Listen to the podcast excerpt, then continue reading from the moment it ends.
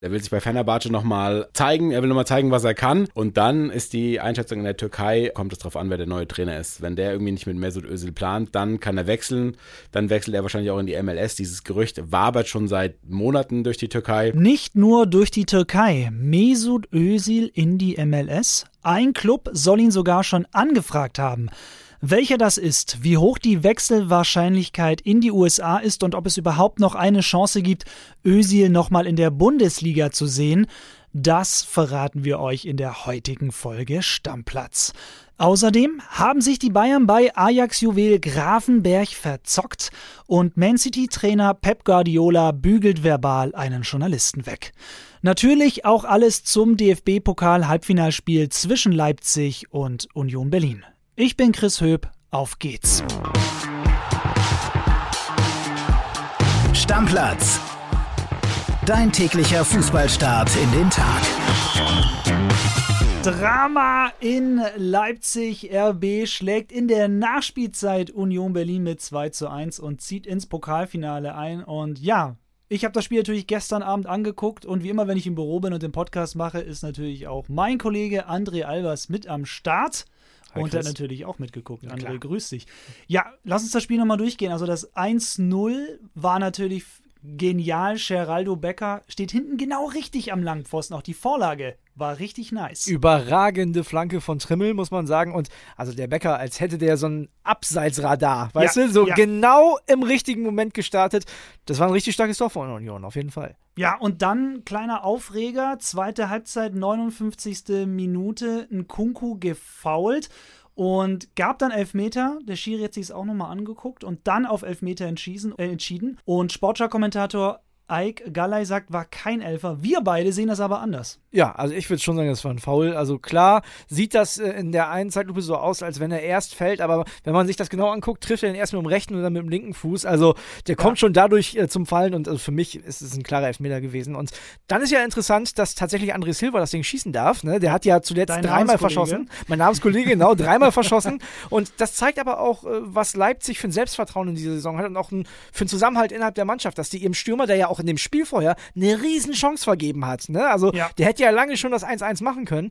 Ähm, der nimmt sich den Ball, macht den souverän rein. Also dafür auf jeden Fall Respekt auch ans Team von RB Leipzig, dass sie gesagt haben, mach mal, Junge. Ja, hat ihn einfach knallhart in die Mitte geschweißt, ja. muss man sagen. Ne? Ganz sicher, ganz souverän. Leipzig hat dann auch nach dem 1-1 ein bisschen mehr Druck gemacht und Union ein bisschen viel hinten drin gestanden. Dann ausgerechnet Forsberg eingewechselt und in der Nachspielzeit köpft er das Ding rein. Ja, und er hat das ja in Bremen im vergangenen Jahr auch schon gemacht, ne, zu meinem Leidwesen als Werder-Fan. Da hat er Leipzig auch schon ins Finale gebracht. Ne, ja, ja, danke, danke fürs Mitleid auf jeden Fall. Also ich kann die Unioner jetzt so ein bisschen nachfühlen, die Union-Fans. Und ich muss aber ehrlich sagen, Leipzig spielt schon einen guten Ball. So, und Union hat das gemacht, was Union gut macht und kann, auch in der Bundesliga, nämlich relativ tief gestanden und dann über die schnellen Leute, über Avonie und Becker, versucht immer wieder für Entlastung zu sorgen und auch gefährliche Momente gehabt. Aber wenn man die bessere Fußballmannschaft nimmt, auch wieder an diesem Tag, meiner Meinung nach, dann ist es schon irgendwie ein verdientes Weiterkommen für Leipzig. Ja, danke André für deine Einschätzung. Wir waren wie gesagt wieder im Büro und haben geguckt und Yvonne Gabriel, unsere Leipzig-Reporterin, die war im Stadion, hat uns eine WhatsApp geschickt und ich muss sagen, die Stimmung da war richtig gut kurz nach Abpfiff. WhatsApp ab. Hey Chris, ja, das war ein Pokalabend, der nicht hätte spannender sein können. Erst in der Nachspielzeit hat RB Leipzig das Endspielticket im DFB-Pokal gegen Union gelöst und zwar durch einen 2 zu 1 Siegtreffer vom eingewechselten Emil Forsberg. Das ist der Papa der Kompanie in Leipzig. Das ist der Mann für die wichtigen Tore im Europapokal wie im DFB-Pokal. Und heute hat er wieder gezeigt, wie wichtig er für Leipzig ist. Die Freude ist hier gerade grenzenlos im ausverkauften Stadion in Leipzig. Und eins ist klar, RB, die träumen jetzt mehr denn je vom ersten Titel der Clubgeschichte. Er ist jetzt zum Greifen nah und soll bei der dritten Endspielteilnahme in vier Jahren endlich her. Ja, damit steht der Finalgegner von Freiburg fest. Das Pokalfinale steigt dann am 21. Mai. Transfergeflüster. Wie geht es weiter mit Mesut Özil? Der Mann hat ja seit seiner Suspendierung bei Fenerbahce Ende März kein Spiel mehr gemacht. Doch nun hat angeblich Los Angeles FC aus der MLS Interesse. Das soll ein enger Vertrauter von Ösil ausgeplaudert haben. Bei mir jetzt unser Internationalexperte Matze Marburg. Matze, grüß dich, schön, dass du es geschafft hast. Zwei Büros weiter von dir hier zu uns zum Stammplatz. Freue mich, dass du da bist. Ja, sehr gerne. Vielen Dank. Und für euch verschiebe ich gerne mal meinen Feierabend ein paar Minuten nach hinten. So wollen wir das hören. Und ja, lass uns über Mesut Özil quatschen, der ja seit einiger Zeit bei Fenerbahce suspendiert ist. Jetzt das neue MLS-Gerücht. Was glaubst du, wie wahrscheinlich ist ein Wechsel von Özil in die MLS? Das ist eine sehr gute Frage. Es äh, hängt auch sehr, sehr vom neuen Trainer ab, der bei Fenerbahce zum Anfang der neuen Saison kommen soll. Da gibt es ja immer wieder Gerüchte um Jogi Löw, wie oft die türkischen Medien das schon als perfekt gemeldet gemeldet haben. Das ist wirklich auch absoluter Wahnsinn. äh, nach unseren Informationen ist das aber noch nicht perfekt. Aber was wir aus der Türkei gehört haben, ist, dass der Berater von Mesut Özil am 18. April in Istanbul eingetroffen ist, wollte sich mit Ali Koç, dem Präsidenten, treffen, um über die Situation von Mesut Özil zu verhandeln. Ali Koç war im Ausland, da hat er sich mit dem Vizepräsidenten getroffen und das Ergebnis dieses Gespräches war, dass der Berater gesagt hat, dass Mesut Özil nochmal angreifen will. Er will sich bei Fenerbahce nochmal zeigen, er will nochmal zeigen, was er kann. Aktuell ist er noch suspendiert, das ist wahrscheinlich soll wahrscheinlich auch dazu helfen, dass er nicht mehr suspendiert ist, dass die Suspendierung zurückgenommen wird. Der Berater ist jetzt immer noch in der Türkei und wartet darauf, dass er sich mit dem Präsidenten treffen kann, dass der wieder aus dem Ausland kommt.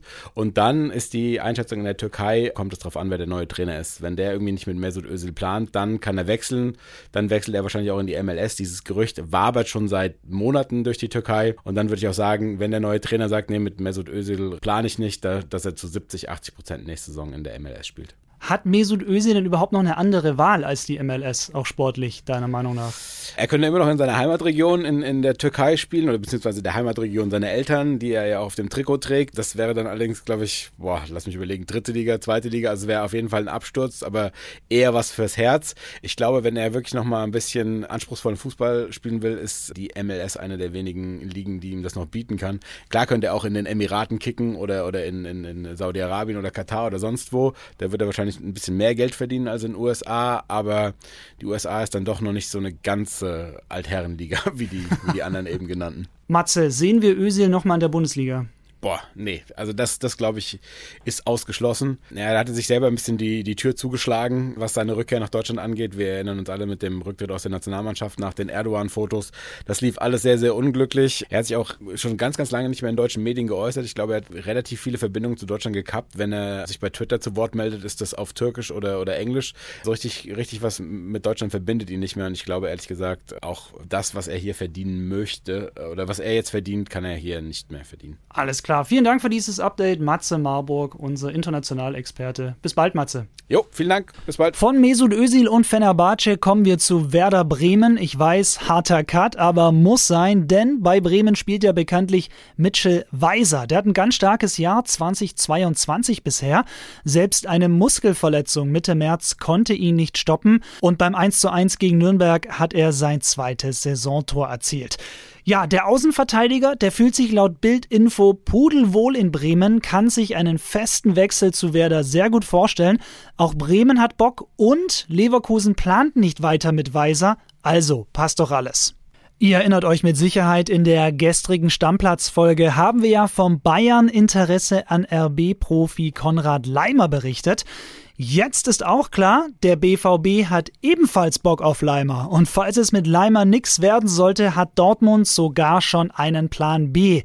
Und der ist laut Bildinformation Wolfsburgs Mittelfeldchef Xaver Schlager. BVB-Coach Rose und Schlager kennen sich aus gemeinsamen Zeiten in Salzburg, also auch das würde passen. Haben sich die Bayern verzockt? Das Ajax-Juwel Grafenberg kommt, galt ja eigentlich schon als sicher. Aber jetzt das große Aber. Der Telegraph berichtet, dass der Deal jetzt wackelt. Ja, und jetzt? Bayern-Reporter Heiko Niederer ordnet das mal für uns ein. Servus aus München. Ja, der Gravenberg-Deal schien ja eigentlich schon komplett in trockenen Tüchern zu sein. Bayern und der Mittelfeldstar von Ajax Amsterdam sind sich einig. Es schien eigentlich nur noch um die Ablöse zu gehen, aber genau da scheint es jetzt doch nochmal sehr knifflig zu werden, wie der Telegraph in Holland berichtet.